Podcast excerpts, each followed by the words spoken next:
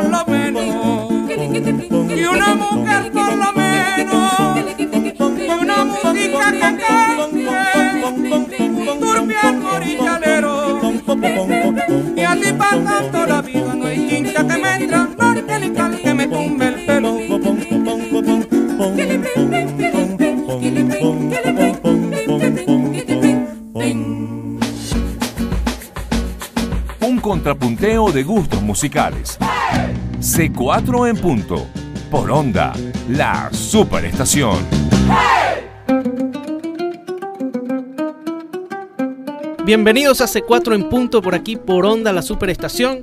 Hoy con un programa muy especial porque vamos aquí, digamos, a, romper la dinámica que normalmente tenemos en este programa. Pero bueno, antes de eso, los créditos de la estación. Estamos aquí Eduardo Ramírez, Jorge Glenn y un servidor Héctor Molina. Este, muchachos, ustedes tienen unos créditos por ahí, por favor, léanlo.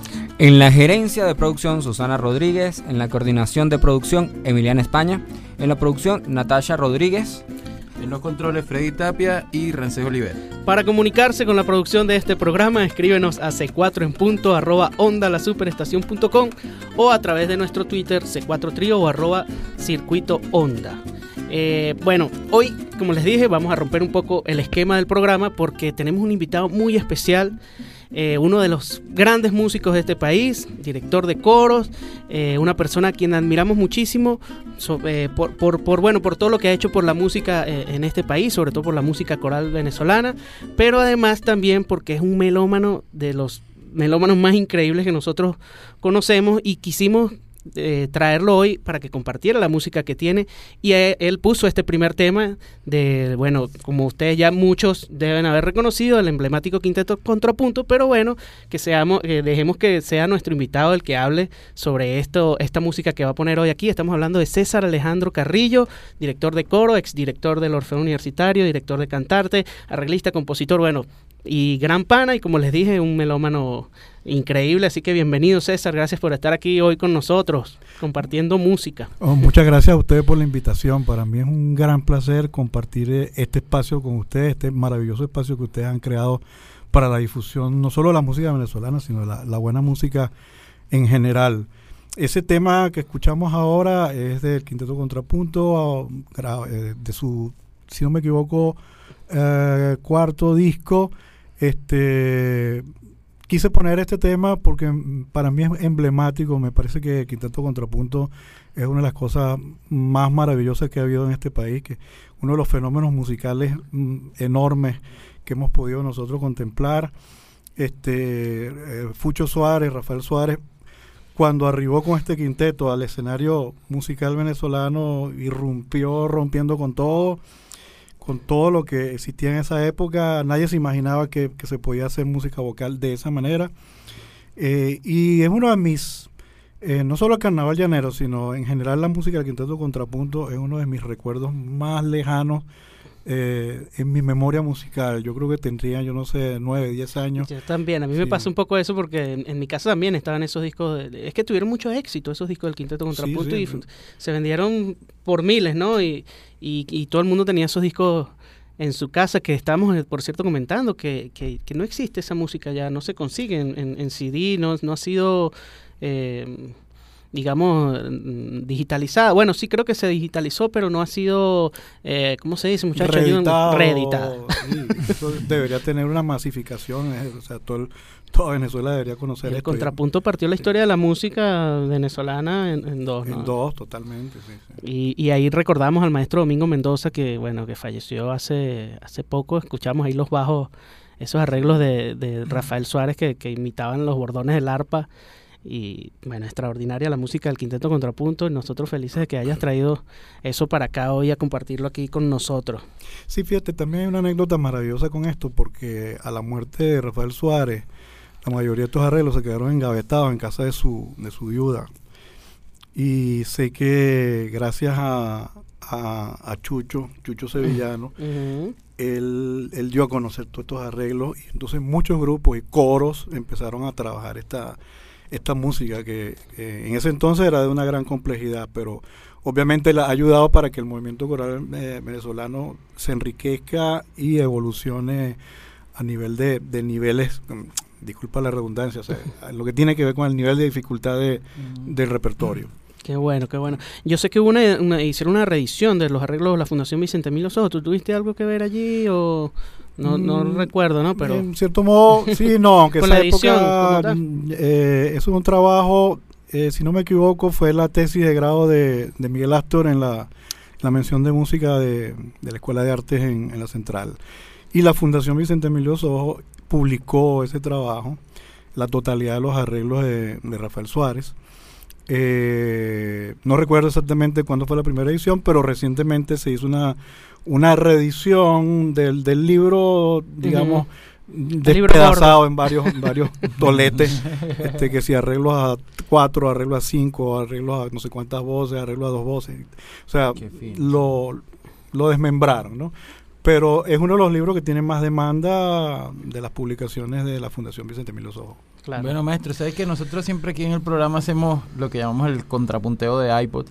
Este, pero eh, unánimemente este, los tres pensamos que, que, que, bueno, usted tiene una, una cantidad de, de música y un, y un criterio musical tan, tan rico y tan, tan bonito que, que más bien nosotros quisimos darnos como un regalo de traerlo al programa y, y de repente ver más, más temas de los que usted tiene y que usted pusiera lo- los temas de, de- de este programa, los, los seis o siete temas que normalmente ponemos, que lo ponga, que lo ponga usted de acuerdo al criterio. Y bueno, y vamos a ver qué, qué cosa, qué otro tipo de música también escucha, qué, qué otros temas, ¿Qué más trajo por ahí? ¿Qué qué más trajo por ahí en el, en el iPod. En el- bueno, en general yo escucho de todo, ¿no?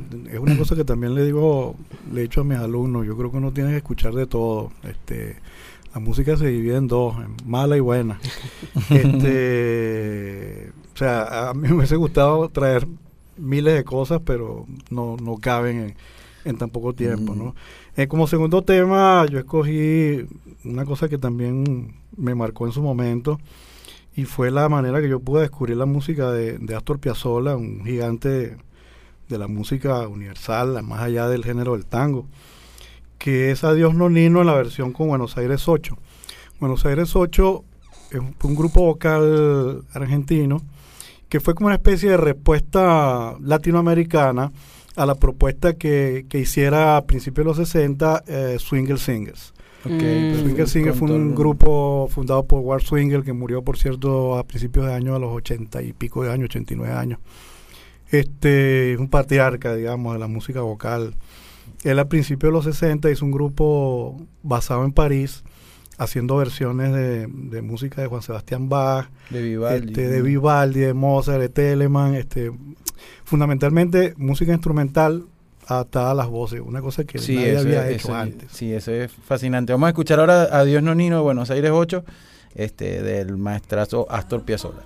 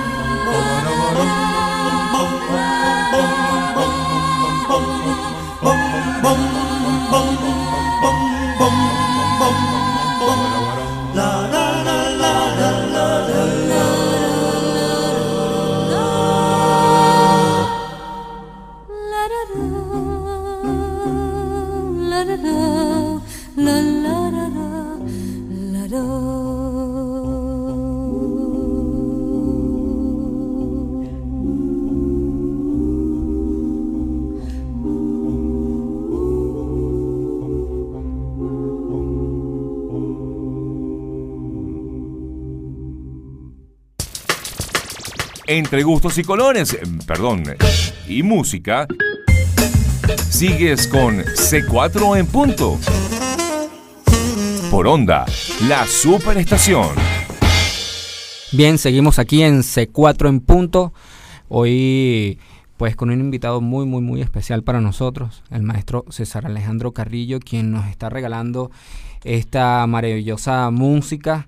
Acabamos de escuchar Adiós Nonino por el Buenos Aires, por Buenos Aires 8 y bueno, esto es una composición del maestro maestrísimo Astor Piazzolla, gran compositor argentino y esta fue eh, según dicen eh, eh, fue como la pieza que a él más le, le, gustó, ¿no? Él siempre trató como de superar este, este, esta composición y al parecer era la que más, más, le gustó, ¿no?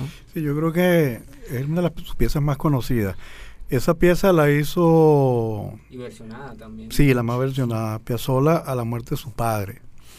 Este, cuenta su hija Daniela que el maestro se encerró en un cuarto y en no sé cuánto tiempo ya tenía la pieza, ¿no? que es un, homenaje, una despedida a su papá. Wow. Por eso esa, eh, fuerza que tiene ese tema. César, yo, yo bueno, eh, nosotros queremos comentarle aquí, creo que lo hemos dicho otras veces en este programa, que eh, siempre, siempre viene, ha venido muchas veces a colación tu colección de discos que además estamos hablando que, que, tú los tienes todos catalogados y además los sacas de su caja los, los, metes en un empaque especial, le pones un código, este, pero toda esa catalogización, ¿se dice? Catalogación. Catalogación. Eh, eh, ¿cómo, ¿cómo, haces tú eso? O sea, ¿eso tú es una cosa que inventaste tú o, tú has estudiado ese tipo de cosas de cómo catalogar los discos o los tienes puestos por género, los tienes puestos, ¿cómo, cómo es ese? O sea, están ubicados en, en en el mueble por género, pero a su vez dentro de cada, cada género tienen un, orden alfabético que yo me he creado, es un invento, que tiene un poco que ver, está un poco vinculado con los sistemas de catalogación de bibliotecas. Hay un sistema que se llama Dewey. este, yo hice una adaptación muy personal del, del, del sistema, muy, muy, muy, muy doméstica, ¿no? Para, Sí, porque uno, llega a tu casa y de repente te encuentras así que la, la sala está forrada de, de discos y, y, uno dice, bueno, César, ¿tienes algo de flamenco? Y él sabe dónde está. Ah, sí, aquí tengo este disco tal. Y saca por allá este porque claro tú no ves las, las, las, cajas de los discos todos son exactamente igual no entonces eh, ¿Y tú tienes más o menos contabilizado cuántos discos tienes? Eh, actualmente no, porque yo tenía un catálogo en, una computadora que perdí, un, ah, problema que tuve y perdí todo el catálogo, incluso todo el catálogo de mi música, de la música que tengo impresa, o sea, de partituras y eso. Recientemente lo acabo de terminar el catálogo de música impresa porque lo necesito, ¿no? Claro. Eh, a nivel profesional. Y sé que tengo más de 5.000 obras impresas, ¿no?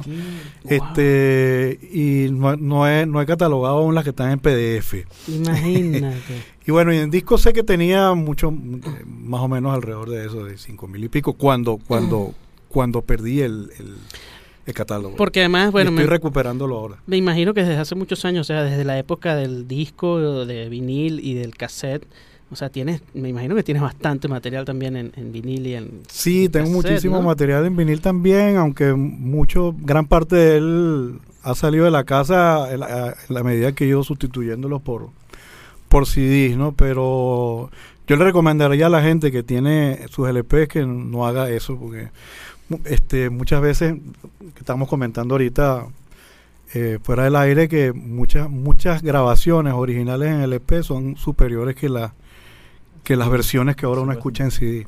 Sí, y, y, de hecho, o sea, tiene más o menos como 5.000 CDs, entonces, o sea, 5.000 o 6.000 discos, algo así, sin contar los prestados. y, lo, y lo, los que prestaste no te devolvieron. No, típico. Tú no prestas discos, ¿verdad? No, no, no. Hay un dicho que dice que todavía no se sabe quién es más tonto, si el que presta el disco o el que lo devuelve. lo mismo pasa con los libros. Con los libros también. Qué No, mira, ahora estamos hablando un poquito sobre eh, vimos que trajiste también aquí un eh, algo sobre eh, Swingle Singers, hablando justamente sobre ese, ese, ese trabajo tan, tan bonito de, de, hacer música académica, llevarla a, la música coral. y que, y que nos, nos fascina muchísimo porque escucha, o sea, por ejemplo, ahorita cuando estamos escuchando Dios no y también el Carnaval Llanero, este, a pesar de que son voces, de alguna manera, este, hay un momento en el que no, no, no te ubicas si realmente es una voz o es una orquesta o es un arpa. Y, y eso realmente es un arte tan, tan, tan chévere que, que se puede hacer con, con la voz, o sea, que te sales como de, de, de lo, o sea, de que es una coral, pues, y eso, eso pasa muchísimo con Swingle Singers también. Este, entonces, ¿qué, qué nos trajiste de, de, de este gran grupo? Eh, hay una, una, una pieza que me parece maravillosa, la versión y la, la, la ejecución del grupo, que es Aranjuez, que sale en un disco de ellos del, del, del, año 67 que se llama Sounds of Spain, Sonidos de España. Y una, una versión de verdad maravillosa. Eh, de verdad espero que la disfruten porque es una cosa que a mí me ha marcado muchísimo. Bueno, entonces sí, escuchemos entonces aquí Aranjuez de Swing, Swingle Singers.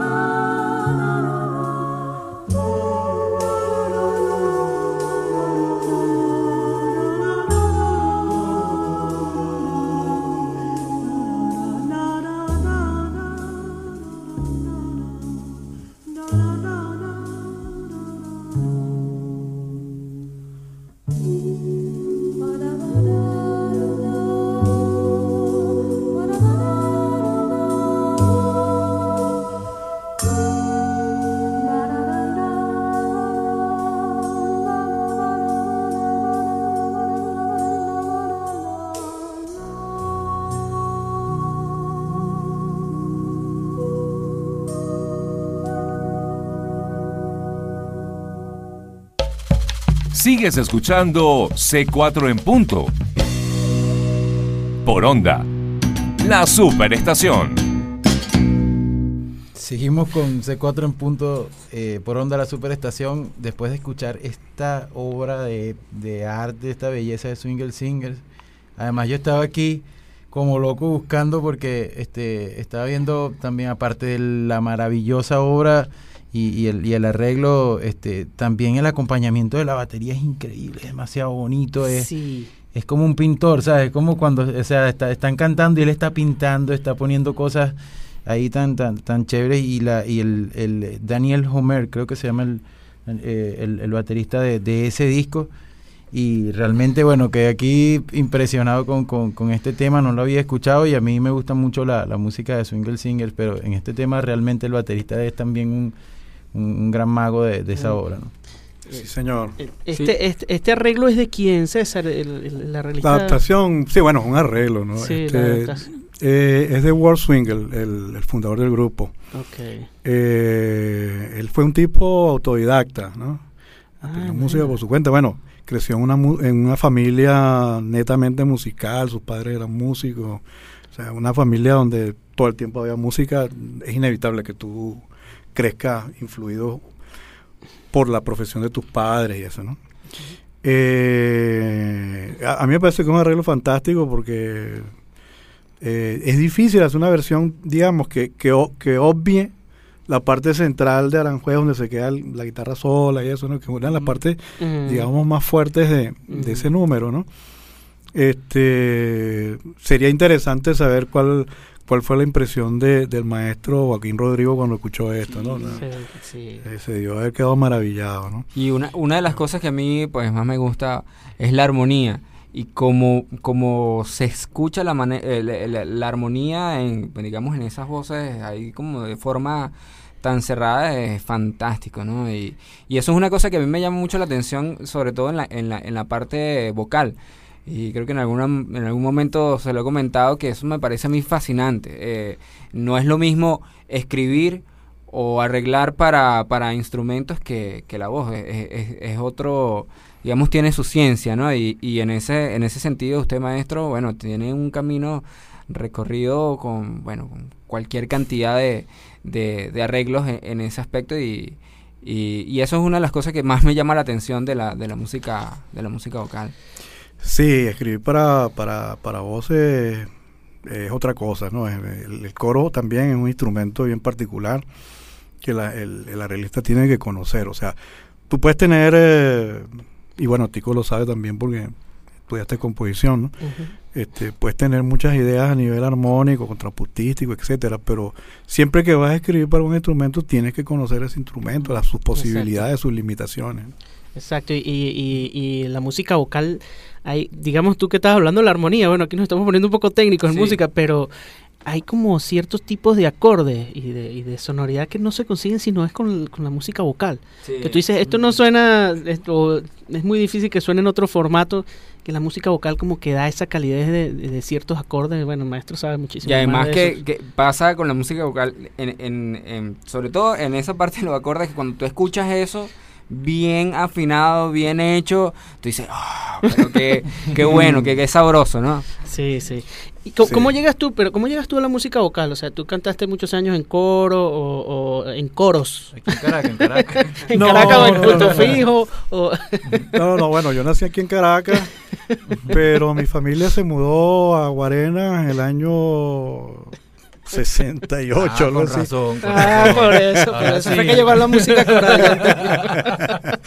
Y bueno, estando allá, o sea, mis inicios en la música fueron tocando gaita. ah, sí. Sí, yo era gaitero, hasta como hasta los 20 años, una cosa así. Pero antes de eso, antes de tener 20 años, ya, ya había incursionado en algunos grupos vocales allá en Guarena. Este, yo debo confesar una cosa aquí, yo nunca he cantado un coro, ¿no? La, No. la gente a lo mejor se va, Ah, se va a maravillar, ¿no? Mira. Pero he cantado siempre en grupos vocales desde que tengo, no sé, 15, 16 años, algo así, ¿no? Este, entonces, claro, mi, mi inquietud era eh, inmerso en ese instrumento, mi, mi vocación fue esa, ¿no? Y por, por, por tal razón yo quise estudiar composición, porque los arreglos los hacíamos así de guataca, e incluso sin saber escribir música, nos los aprendíamos de memoria y bueno. Y esa es la manera que yo me pongo en contacto con como esta voz. Eh, y bueno, y empiezo a estudiar composición con ella y el resto es historia, ¿no? Buenísimo, buenísimo. Sí. ¿Qué, qué más tienes por ahí? ¿Qué, qué otro, qué, qué- más Bueno, yo traigo una cosa que yo no sé si... A mí la productora de este programa me dijo que fuera que escogiera cosas que me hubiesen producido algún impacto, ¿no? Este, las tres cosas que hemos escuchado en primer lugar son todas vocales y de grandes compositores, tres grupos diferentes, Quinteto Contrapunto, Buenos Aires 8 y Swinger Singers. Pero hay un compositor que, que yo descubro a partir de, del momento que yo empiezo a estudiar guitarra. Yo empecé a estudiar guitarra, pero solo. Yo aprendí a tocar cuatro, guitarra, todas esas cosas, solo. Nunca, nunca, nunca fui a una clase de guitarra con nadie, ni de cuatro, ni nada. Bueno, perdón, delante de ustedes, yo no puedo decir que toco cuatro. Por Dios. Este, eh, y una de las cosas que descubrí fue la música de Bach, la música que es original para la laúd, transcrita para guitarra. Me pareció, fue un descubrimiento para mí enfrentarme a, a una obra, o sea, al pensamiento de un compositor como este tan, tan grande, tan, no sé, yo siempre digo que si Dios esté, que si Bach está en algún lugar es a la derecha del Padre, porque Sí, seguramente. ¿no? Totalmente, Te- Ay, ahí está Jesús, ¿no? este, y bueno, una de las cosas que me marcó muchísimo es haber escuchado El aire en la cuerda del sol, de la suite número 3 para orquesta de Bach, y yo decía, eh, cuando tenía, no sé, 15, 16 años que descubrí eso, yo decía, ¿cómo, cómo puede existir una cosa, una cosa tan bella, ¿no? Y a partir del, del descubrimiento de la música de Bach, yo por ahí me metí por todo lo que es la música académica. Creo que se lo debo al compadre Bach, sí, a Bueno, Johancito. ¿qué, qué- qué vamos a escuchar entonces? Eh, aire, ¿no? Aire, sí, de la suite número 3 en re mayor de Johann Sebastian Bach. Thank.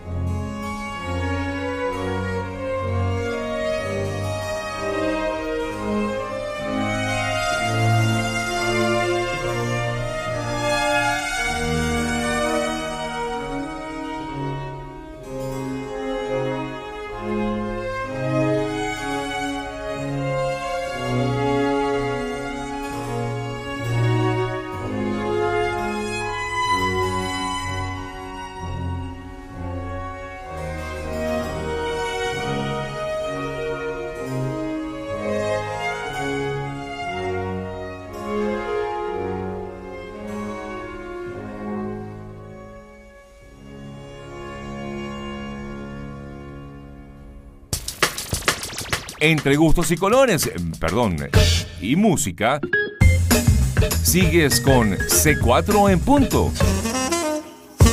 Por onda, la superestación. Seguimos en C4 en punto por aquí, por Onda, la superestación. Estamos en un programa totalmente relax, una música que nos ha regalado hoy el maestro César Alejandro Carrillo, quien es nuestro invitado muy especial el día de hoy. Nosotros decidimos hoy cederle eh, todo el espacio de la música a César porque decíamos, bueno, una persona que tiene tanta música en su casa, como vamos a, hacer poner tres temitas nada más, que ponga todos los temas de este programa y estamos bueno, encantadísimos de esta música que está trayendo aquí. Nos, nos, puso el quinteto Contrapunto, Buenos Aires 8, de Swingle Singer, ahora esta, esta área de Bach. Eh, eh, bueno, estamos aquí fascinados de verdad con la música. Esperemos que ustedes también estén disfrutando, estén relajados ahorita escuchando toda esta bella música que nos ha traído César. Pero eh, hablábamos un poco también de, de, tu trayectoria musical, César. Este, estudiaste con Modesta Bor. Eh, y, bueno, llegaste, eh, empezaste a dirigir grupos corales hasta llegar, bueno, imagínate, a una de las agrupaciones corales más importantes del país, que es el Orfeón Universitario, este, y fuiste, digamos, el sucesor de Raúl Delgado Esteves en el Orfeón, y, cuéntanos un poco esa experiencia, bueno, en, en, en todo lo que es la música coral, todo este tiempo dirigiendo agrupaciones corales, ¿no? Bueno, es un poquito difícil resumir todo Sí. eso en, en- en- Yo hice un en- resumen demasiado corto. tiempo, ¿no?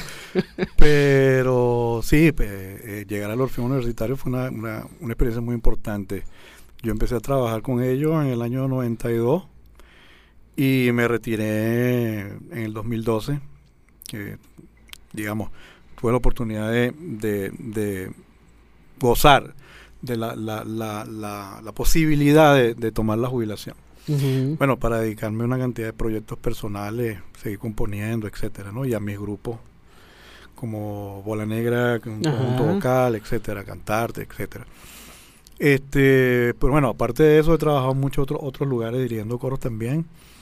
Eh, y bueno, la experiencia con el Orfeo Universitario ha sido una maravillosa porque es patrimonio artístico de la nación. Con el Orfeón tuve la fortuna de, de salir del país muchas veces, eh, contrastar nuestra música con otras realidades, aprender afuera.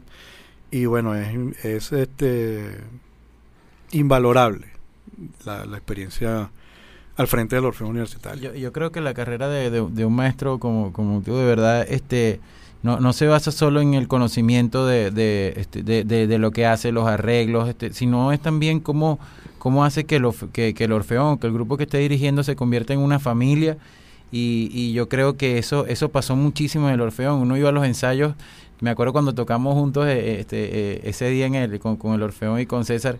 Este, realmente era increíble como entrar una, a una casa, o sea, entrabas a una casa donde todo el mundo era hermano, donde te querían muchísimo y yo creo que eso es lo que lo que lo que hacen grandes a los líderes, que no, no es solamente el hecho de componer, de hacer, sino también de, formar una familia, de crear un cariño, de crear un, amor por, por la música que se hace y además un respeto al mismo tiempo y de verdad que nosotros estamos muy orgullosos por tu paso en el Orfeón porque dejaste ahí cosas muy bonitas. Muchas gracias. No, y además no, no hay quien en el Orfeo Universitario no diga que, que fue a casa de César a escuchar música. Siempre todos nos comentan, los panas que tenemos nosotros dentro del Orfeo, no, que nos íbamos después de los ensayos a casa de César a, a escuchar música, que César nos pusiera, bueno, sus discos y, y- y todo eso. Y bueno, sabemos que, que- que dentro del Orfeón dejaste una huella eh, enorme. Eh, qué fino. ¿Qué más, César? Pon pon otro tema ahí. ¿Qué, qué más trajiste Bueno, por ahí? yo- A ver. Yo traje otro tema de un disco que me parece maravilloso, entre muchas maravillas que tiene este gran maestro, como es Bill Evans. Bill Evans para mí, aunque mucha gente le sonará extraño, es, es mi, eh, mi gurú número uno. De hecho, yo así en mi, en mi cuarto donde tengo mi, mi disco, bueno, mi, mi, mi, mis libros de música, en mi computadora donde yo trabajo, entre tantos retratos que tengo ahí enfrente, el más grande que tengo es de Bill Evans. Wow. Es un, un músico que la gente dirá, bueno, ¿cómo es posible que una persona que, que trabaja con coro, que trabaja con la música vocal pueda verse tan influido por otro, otra, otra, un músico que, que trabaja en otra área, ¿no? Como es el, el piano. Eh, pero habla, bueno, hablar de Bill Evans aquí sería muy largo, ¿no? La influencia que él ha ejercido en el mundo del jazz y en, y en el mundo de la música en general. Yo lo, yo lo traduciría como un poeta del piano.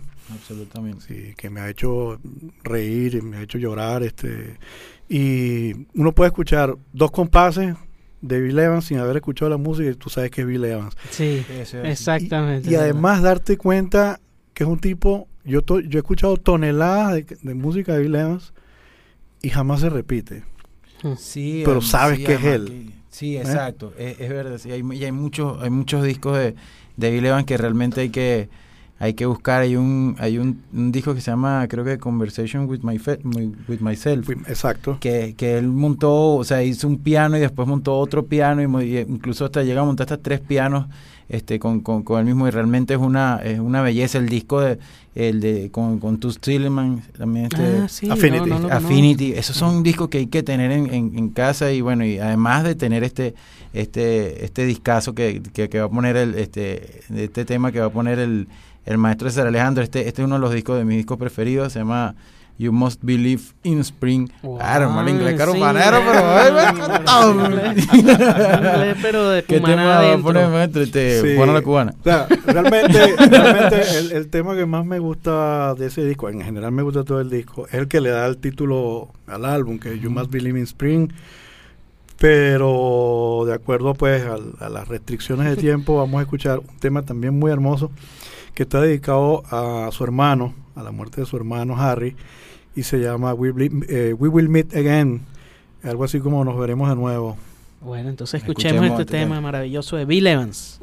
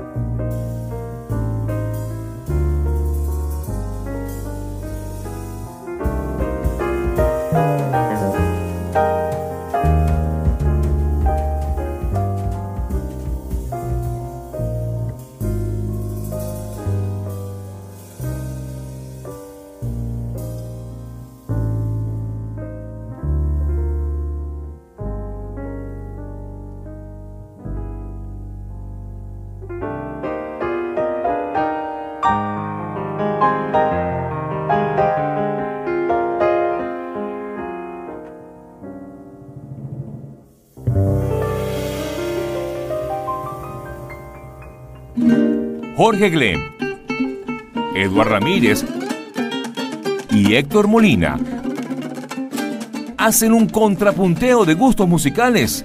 C4 en punto. Por onda, la superestación. Seguimos aquí en C4 en punto por onda la superestación. Acabamos de escuchar a Bill Evans, este tema que nos puso nuestro bueno carísimo invitado el día de hoy, César Alejandro Carrillo. César, un millón de gracias por estar hoy aquí con nosotros, traernos esta música tan maravillosa. Eh, bueno, eh, tienes unas redes sociales, ¿no? Eh, mu Sí, Musicarrillo. bueno, mi Twitter, Musicarrillo, arroba Musicarrillo. Tengo una página que se llama musicarrillo.com, que es un básicamente un blog. Escribes de- todavía sí, bastante ahí en el bueno, blog. Con cierta frecuencia, Ok. aunque lo tengo un poquito... Pero de, de todas maneras hay muchísimo material ahí interesante. Siempre estoy subiendo videos de cosas que hacen de, de mi música alrededor del mundo. Buenísimo. afuera y eso.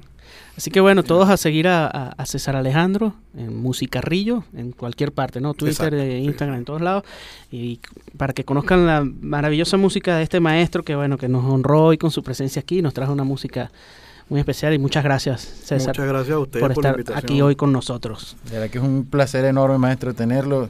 Este, y bueno, será para, para la próxima semana cuando nos veremos otra vez en C4 en punto. Eh, estamos aquí en la gerencia de producción Susana Rodríguez, en la coordinación de producción Emiliana España, en la producción Natasha Rodríguez. En los controles, Freddy Tapia y Ramsés Olivero. Para comunicarse con la producción de este programa, escríbenos a c4 en punto arroba onda la superestación.com o a través de nuestro Twitter c4 trío o arroba C- eh, onda la superestación.com. ¿Con qué despedimos, César? ¿Qué estás poniendo ahí? Vamos a escuchar Aguas de Marzo en una extraordinaria versión de Elis Regina y Antonio Carlos Jobim. Bueno, Super versión de los grandes maestros. bueno, nos vemos. Un abrazo de Gracias. É o queira ou não queira. É o vento ventando. É o fim da ladeira. É a viga, é o vão, festa da comida. É a chuva chovendo, é conversa ribeira das águas de março. É o fim da canseira, É o pé, é o chão. é a mastradeira, Passarinho na mão. pedra de atiradeira. É uma ave no céu. É uma ave no chão, É um regato, é uma fonte. é um pedaço de pão. É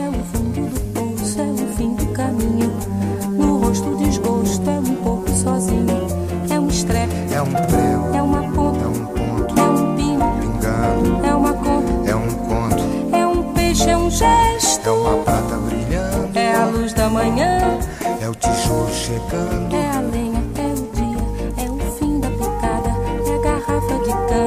estilhaço na estrada. É o projeto da casa, é o corpo na cama, é o carro enguiçado, é a lama, é a lama, É um passo, é uma ponte, é um sapo, é uma rã é um resto de mato na luz. da manhã.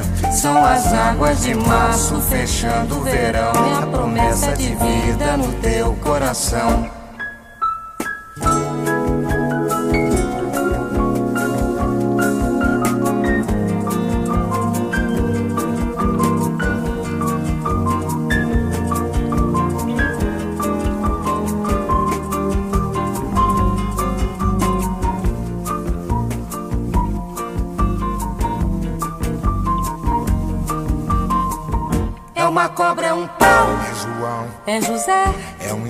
Na mão, é um corte, no pé. São as águas de março fechando o verão, é a promessa de vida no teu coração. é pau, É pedra é o fim, do caminho, é um resto, de topo, é um pouco, sozinho. É um passo, é uma ponte, é um sapo, é uma rã, é um belo horizonte. é uma febre terçã. São as águas de março fechando o verão, é a promessa de vida no teu coração. Pedra, in, inho, peixe, coco, oco, inho, agro, hidro, ida, ó, oite, horte, aço. sol. São as águas de março fechando o verão. É a promessa de vida no teu coração. Padaba, pode vaziza, zazaziza, azanamenya, andandede,